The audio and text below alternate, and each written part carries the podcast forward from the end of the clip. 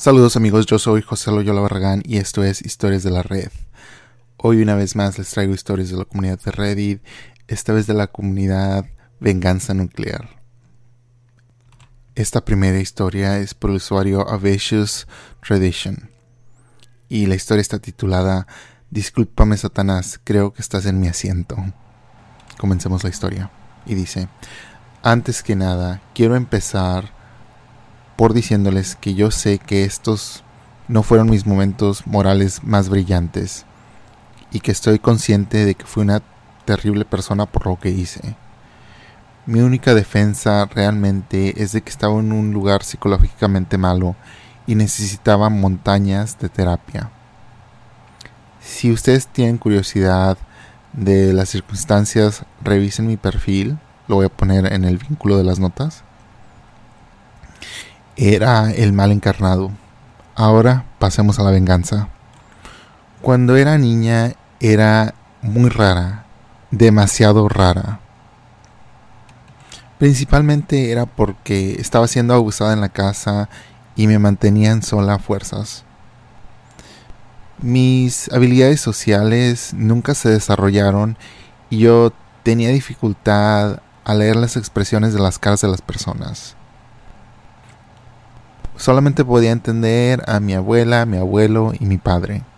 Siendo de que yo era una niña rara, significaba de que era el blanco perfecto para otros niños.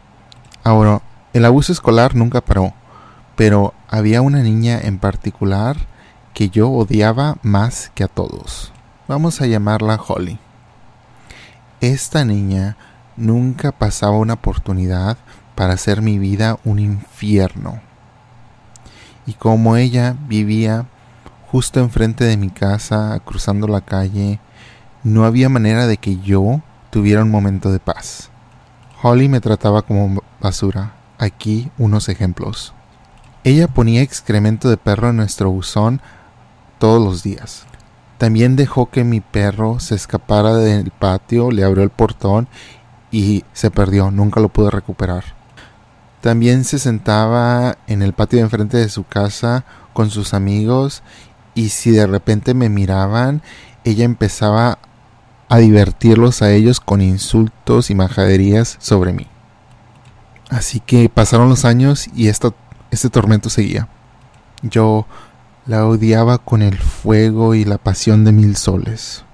Pero mientras mi abuela estaba viva, no había nada de lo que yo pudiera hacer contra Holly si yo hacía algo para intentar defenderme o hacer algo, mi abuela me castigaba a mí. Y yo tenía mucho más miedo de mi abuela que de Holly, y por una muy buena razón. Así que hice un plan. Sufrí por el abuso. Y me prometí a mí misma de que cuando yo fuera más grande, haría a Holly pagar por todo lo que me estaba haciendo.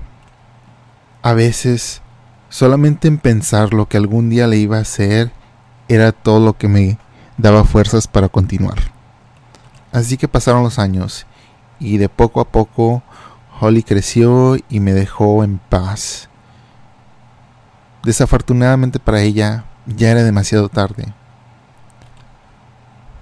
A mí no me importaba que por fin había encontrado la moral dentro de ella yo ya tenía este odio que lo había mantenido por dos décadas y era tiempo de dejarlo explotar. Yo iba a destruir a esta mujer. Cuando mi abuela por fin falleció, era tiempo de ejecutar el plan. Yo había planeado esto ya por 20 años. Y mientras yo esperaba, no estaba haciendo nada. Yo había hecho mi misión en esta vida, aprender todo lo que yo pudiera de Holly. Y para hacer esto me hice amigos un poquito fuera, pero cerca del círculo social de Holly. Hasta que de un día yo sabía más de Holly de lo que su madre sabía de su propia vida. El primer paso en mi plan fue hacer que despidieran a Holly de su trabajo. Me tomó más tiempo de lo que me hubiera gustado, pero finalmente lo logré. Holly trabajaba en la oficina de un médico y yo sabía que este médico era súper cristiano, un tipo muy recto, un tipo de persona honrada. Este médico también tenía gran influencia en la comunidad local, así que decidí ser paciente en su oficina y buscar horarios para verlo cuando Holly no estaba trabajando. Después de un par de visitas, yo repentinamente noté una foto de Holly en un cuadro del personal que estaba en la pared. Yo me aseguré de demostrar sorpresa y un poco de preocupación. Entré al cuarto de examinación y el doctor entró un poco después. La expresión en mi cara hizo que él tomara atención de la situación y me preguntó qué, estaba pasando, si había algo malo. Yo le dije que aunque no quería, como una persona cristiana, no podía mantener mis conocimientos en secreto y seguir durmiendo por la noche, porque no podía dejar que pusiera en peligro su alma y su reputación por no hacer nada. Ahora yo tenía su total y absoluta atención. Y luego le pregunté a él como un cristiano también, de cristiano a cristiano, que no le dijera a nadie de dónde obtuvo esta información que estaba yo a punto de darle. Después de que él prometió de que no iba a decirle a nadie, yo le dije que yo sabía que Holly estaba usando drogas ilegales. Él estaba absolutamente sorprendido y primero no me creyó. Yo le dije que totalmente comprendía uh, que él no me creyera por completo, pero que esto era algo muy simple de comprobar o de probar de que era información falsa con un simple examen de drogas. Si yo estaba equivocada, él no iba a perder nada. Si yo le estaba diciendo la verdad, entonces yo le estaba ayudando a él y salvándolo de tantos problemas en el futuro. Así que después de esta conversación, por fin él estuve de acuerdo de darle un examen. Y bueno, para no hacerla sospechosa, también darle un examen a todos. Para que no se viera como de que él nada más estaba yendo tras Holly. Miren, para que ustedes sepan, yo realmente no estaba mintiendo. Holly fumaba bastante marihuana. Y yo sabía esto porque mi padre le vendía la marihuana. Él era su proveedor desde que ella tenía como 15 años. Así que sus análisis resultaron positivos para el uso de marihuana y para mi gran sorpresa, Xanax también. Upsi, el doctor despidió a Holly ahí mismo cuando llegaron los resultados del análisis de orina y luego me llamó para agradecerme por decirle lo que estaba pasando. Y antes de colgar me dijo que realmente yo caminaba con el Señor. Debo decirles que ustedes nunca sabrán lo duro que tuve que luchar para no reírme de las profundidades de su error. Pensé que iba a reventar un vaso sanguíneo. Fase 1 completa. Hice lo que están pensando. Es solamente un empleo y no es como si ella no puede conseguir otro empleo en otro lugar, ¿verdad? Si pierdes un trabajo no es el fin del mundo, pero ustedes están equivocados. ¿Recuerdan cómo les comenté de que su jefe tenía una reputación muy alta en nuestra área? Este hombre llamó personalmente a todos los hospitales y consultorios médicos del estado para asegurarse de que ninguno de ellos contratara a Holly y para que no arriesgaran la responsabilidad y la pérdida de confianza de la comunidad al asociarse con ella. El área de estudio de Holly era todo en base de la profesión médica, así que inmediatamente su carrera no valía nada porque nadie la iba a contratar. Pero yo aún no estaba lista para terminar, no, ni siquiera había empezado. Perdió su trabajo y como no tenía ingresos, le embargaron el coche. Sin embargo, ella todavía tenía a su familia, dos hijos y su prometido. Pero, ¿quién necesita familia? ¿No estoy yo en todo lo correcto? Con la ayuda de un buen amigo mío, le sacamos el gato por liebre a su prometido. Mi amiga es extremadamente sexy y me dejó usar fotos de ella para comprobar que realmente era real. Incluso ella estuvo en una llamada de Skype con él una vez. Cuando él finalmente hizo los arreglos para un encuentro cara a cara y reservó una habitación de hotel, le envié las capturas de pantalla de todo a Holly desde un número de teléfono prepagado. Decir que el excremento impactó en la unidad oscilante sería una gran subestimación. Se separaron. Mientras la cosa era una prueba y Holly estaba devastada, tenía dos hijos sin trabajo y ahora no tenía un prometido que la iba a mantener y mantener a su familia a flote. Cualquier persona normal se habría detenido aquí. Desafortunadamente, yo no soy normal y estaba yendo a toda máquina. Me quemé durante 20 años. De ninguna manera iba a ser esto fácil para ella. Fase 3. Ahora que el prometido ya no estaba y Holly no tenía ningún empleo, ella estaba batallando bastante. Ella necesitaba dinero y lo necesitaba rápido antes de que sacaran a ella y a sus niños de donde rentaban.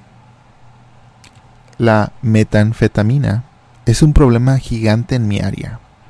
Es de alto riesgo, pero también es dinero rápido y por eso empecé a mencionar sutilmente la situación de Holly entre mi familia y mis conocidos legalmente más cuestionables. Bueno, pues un poco después, uno de los amigos de mi familia, que resultó ser cocinero de metanfetaminas, se puso en contacto con Holly y le ofreció un montón de dinero para que le dejara cocinar droga en su casa. Se suponía que sería algo de una sola vez, dos días y luego se hizo para siempre. Holly estaba tan desesperada de que ella dijo que estaba bien. Así que primero todo estaba bien, pero en el silencio, en medio de su cocina, alguien anónimamente les llamó a la policía de que alguien estaba cocinando y que estaban en progreso de crear metanfetaminas a la unidad de narcóticos local. Ellos llegaron a la casa de Holly alrededor de las 3 de la madrugada y pescaron a todos adentro, incluyendo a Holly, con las manos en la masa cocinando metanfetamina. Observando a Holly llorar cuando la pusieron en esposas y luego la metieron a la patrulla, fue uno de los momentos más gloriosos y satisfactorios de mi vida. Ella estaba en un profundo lío legal y para empeorar aún más la situación, la mayoría de las casas donde se descubren los laboratorios no se consideran habitables después, porque los vapores tóxicos de los productos químicos utilizados para hacer la droga llegan a todos los lados y es súper difícil y lleva mucho tiempo limpiarlos. Depende del dueño de la propiedad contratar un equipo de materiales peligrosos para limpiarla o condenarla y derribar la propiedad. La limpieza por un laboratorio cuesta miles de dólares. Habría costado más dinero limpiar la casa de lo que valía toda la propiedad. Así que se derribó con todo lo que Holly poseía todavía dentro de la casa. Pues como ustedes pueden ver, no pueden sacar cosas de un laboratorio de metanfetaminas porque van a estar cubiertas de residuos muy tóxicos puede enfermarlos gravemente, especialmente a los niños pequeños. Todo lo que está en la residencia suele contarse como una pérdida. Ahora, algunas personas se escabullen y agarran cosas de todos modos, pero lo que sea es su funeral. pero como Holly todavía estaba sentada en la cárcel, no había manera de que ella consiguiera nada y ninguno de sus familiares cercanos estaban interesados en arriesgarse a ser atrapados colándose en la casa y ser acusados de robar o alterar la escena del crimen. Bueno, pues Holly terminó en la cárcel por un buen tiempo y mientras estaba fuera, la corte le dio a su padre, el exnovio, la custodia exclusiva de sus hijos y a Holly solo le dieron visitas supervisadas, dos horas cada sábado, si no recuerdo mal. La venganza es un platillo mejor servido frío, y el mío estaba congelado.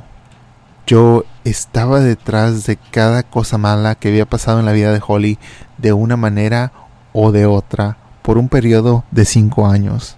Ella decidió que le gustaba abusar de mí y de que iba a ser mi vida un infierno y Tal vez pensó de que no había ninguna consecuencia.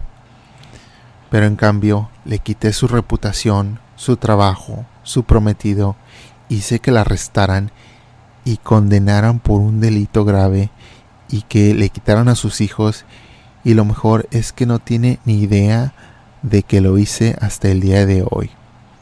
Ella ya se había olvidado de mí. Lo que me hizo impactó en mi vida para siempre.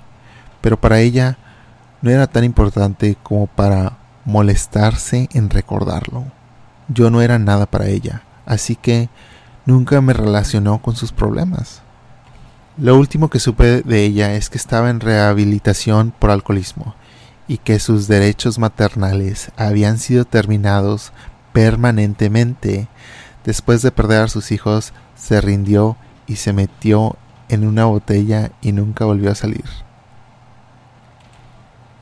Tuve la tentación de confesárselo, pero decidí que la impotencia y la confusión sobre por qué todo se fue de repente al infierno en una cesta de mano era el mejor plan, porque eso significa que de vez en cuando yo puedo llamarla y fingir que estoy preocupada por sus problemas y con eso otra vez probar de ese néctar tan dulce de venganza sobre su más reciente historia de dolor. Y la pobre piensa que yo soy la persona más buena que ella conoce. Actualización. Muchos de ustedes tienen la impresión de que las cosas que Holly me hizo a mí fueron cosas de no gran importancia y que no merecían la reacción y las acciones que yo tomé porque los lo que les conté a ustedes no fueron tan graves. Supongo que yo estaba intentando de sentirme un poco menos patética en frente del público. Ella me hizo cosas mucho más peores y de lo que me siento yo cómoda contarles. Es un poco avergonzoso admitir a ser una persona débil tan débil de que ella me pudo hacer todo eso. Ella, claro, me golpeó frecuentemente. Ella, una vez, ella y sus amigas hicieron que me comiera excremento. En serio, excremento. Y no, no sé qué tipo de excremento. Ella me tiró al suelo e hizo que se me quebrara mi diente en un ladrillo la lista de abusos sigue y sigue. Y realmente no siento que no debo compartir todo esto. Pero solamente quiero aclarar de que no nada más eran como bromas que niñas se hacen entre sí. Esto era abuso. Y no es que me haga sentir mejor, pero no lo hice sobre una cosa pequeña. Esto fue algo grave. Y sí, soy mujer. También quiero confesarles que vivíamos en un parque de casas móviles. Y esa fue la razón por la cual derribaron la casa en lugar de limpiarla. Eh, la casa no valía más de 3 mil dólares en su mejor estado. Esos son todos los detalles que voy a agregar. Cualquier otra cosa haría esta situación muy específica y me podrían identificar. Wow amigos, no sé. Si alguien me estuviera molestando por 20 años y yo soy abusado en la casa como niño y mi vida es un infierno, supongo que a mí tampoco se me olvidaría, especialmente si te hacen comer caca, qué asco. Imagínate. No, eso es una crueldad que tal vez yo diría, sí, yo, yo no sé, yo creo, no sé, ¿verdad? Todos pensamos que somos una buena persona, pero yo no he estado en esa situación, así que realmente no sé. Imagínate que alguien me humille a tal manera y me quiebre un diente. No sé.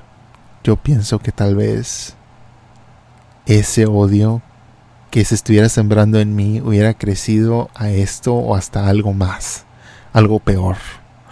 Así que supongo de que al fin del día esta persona está pues creo que perdió a sus hijos, eso es lo más gacho, honestamente. El trabajo y todo lo demás no, pero los hijos es lo peor.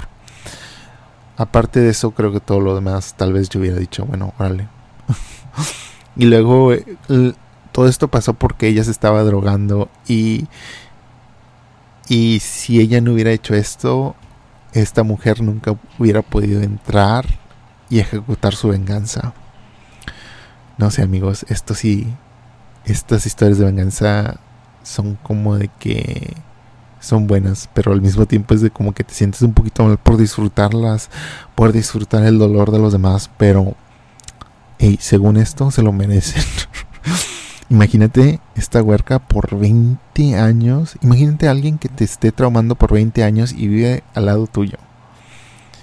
Yo sí recuerdo que había un niño cuando tenía que 11 años por ahí que según él me quería golpear o algo. Y bueno, mi vida de niño fue tan dulce, pero a veces se me olvida este año y medio donde yo decía, chin, pues quiero ir a la esquina de las tortillas, pero este gordo me quiere golpear. Pero nunca pasó nada. Recuerdo que una vez me agarró con sus amigos ahí y dije, ok, ahora sí me va a poner. Y sabes que hubiera sido mejor que me nos hubiéramos agarrado a golpes porque le hubiera dicho, ah, esto no se siente tan feo. Y luego tal vez yo lo pudiera ver todo una madriza también, no sé.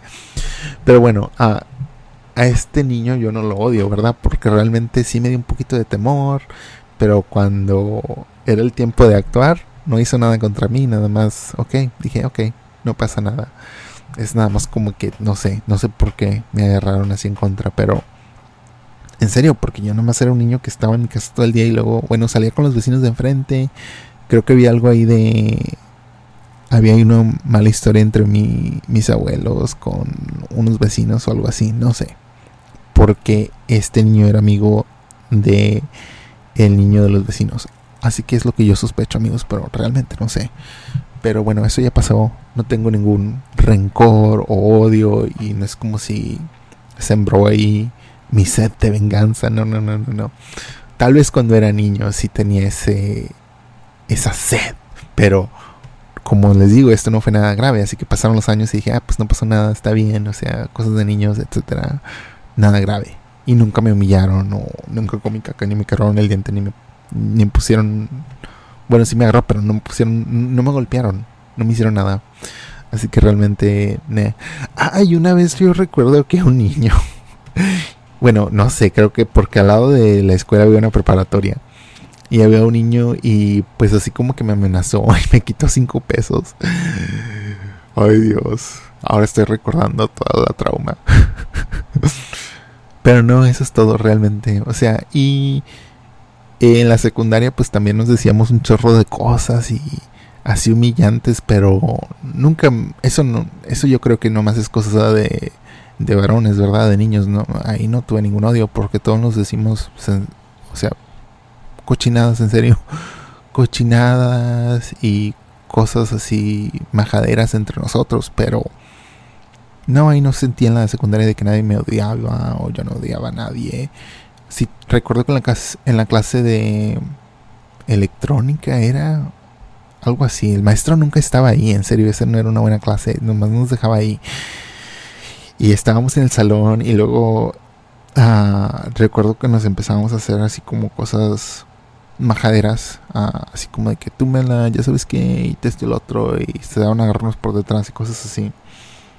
Y bueno, pues yo Yo por eso siempre me decía, ay, pues como que en esto no me siento tan cómodo, pero igual, si te pasa, pues le pasa a todos y nomás, nomás se las regresas y ya. No es para que eso, pero me acuerdo que un, un niño se molestó tanto así que dije, ay, este niño va a explotar. Esto era antes de las balaceras en la escuela, todo eso, pero si hubiéramos estado en ese tiempo hubiera dicho, ay, este niño va a regresar con, con algo, pero pero no, nunca pasó nada. Pero sí recuerdo que él sí estaba bien molesto porque como que todos le estaban haciendo eso. Y eso me hace pensar, si estuviéramos como adultos y tuviéramos una conversación, estaría bueno sentarnos todos y decir, ¿por qué le hacías eso a este niño? ¿Qué onda contigo? O sea, no. Yo si fuera un, un amigo o alguien que no me lleva mal, órale, está bien. Pero ya cuando ya sientes que alguien dice, ok, ya déjame en paz, ok, déjalos en paz, ya, no sé. Pero sí, amigos, en serio yo tuve buenos, buenas amistades. Gracias a la vida no, no me pasó nada. estuvo todo bien. Ay, también se me ha olvidado. Luego cuando estaba viendo los Estados Unidos estaba aquí en el séptimo grado. Séptimo grado es como... Pues es después de sexto, obvio. Y este estaba en el salón y de repente un niño no sé por qué me quería golpear también. O sea, este hombre yo nunca lo había conocido. Ah, creo que estábamos en eh, este en el almuerzo sentados en el comedor y pues yo no sé si esto es porque yo era mexicano y tenía esa cultura de que pues ok vamos a bromear entre nosotros y si me dices algo pues yo también te digo algo y ya, pero este niño era como de que, ay, ¿cómo me vas a decir eso a mí? Muy ofendido, no sé por qué. Y dije, bueno, pues si no te gusta que te digan cosas, entonces para qué vienes aquí a...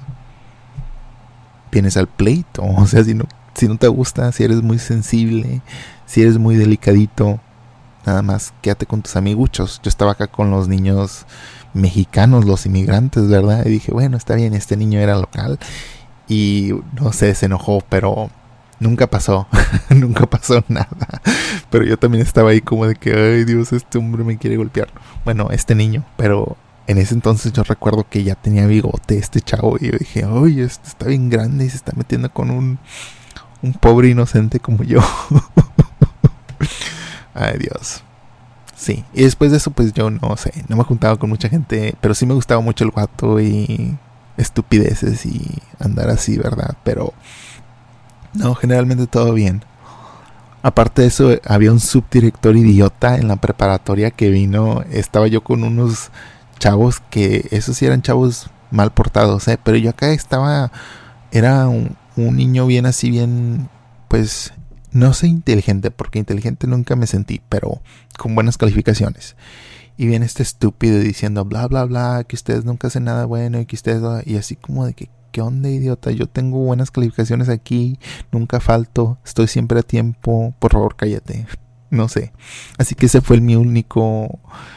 Mi única, mi única cosa en la prepa. Mm. Ah, sí había unos chavos que de repente se burlaban de mí, pero para mí burlas está bien, yo lo puedo tomar, órale, burlate de mí. No pasa nada, yo burlo de ti. Ah, palabras son palabras, amigos. Ya cuando es más de eso, y si te burlas y no te gusta, bueno, ay Dios, esas personas son de lo peor. Porque les gusta andar picando, pero si alguien se atreve a hacerle los mismos, ay, ¿cómo te vas a andar portando como un menso y luego te tratan igual y te enojas? No sé. Pero sí son los niños o los jóvenes. Y ya de adulto, una vez exactamente cuando salí de la prepa y en la universidad, por aquí, al menos en Estados Unidos, la universidad es muy diferente. Es como de que ya es el mundo de adultos, ya, 100%. Y la gente cambia. Y eso me gustó. Y en la universidad, desde entonces, no he tenido nada así de feo. Pero nunca tuve realmente ningún episodio humillante o así, así tan brutal. No, mi vida ha sido muy, muy calmada. Bueno amigos, que tengan un excelente día y hasta la próxima.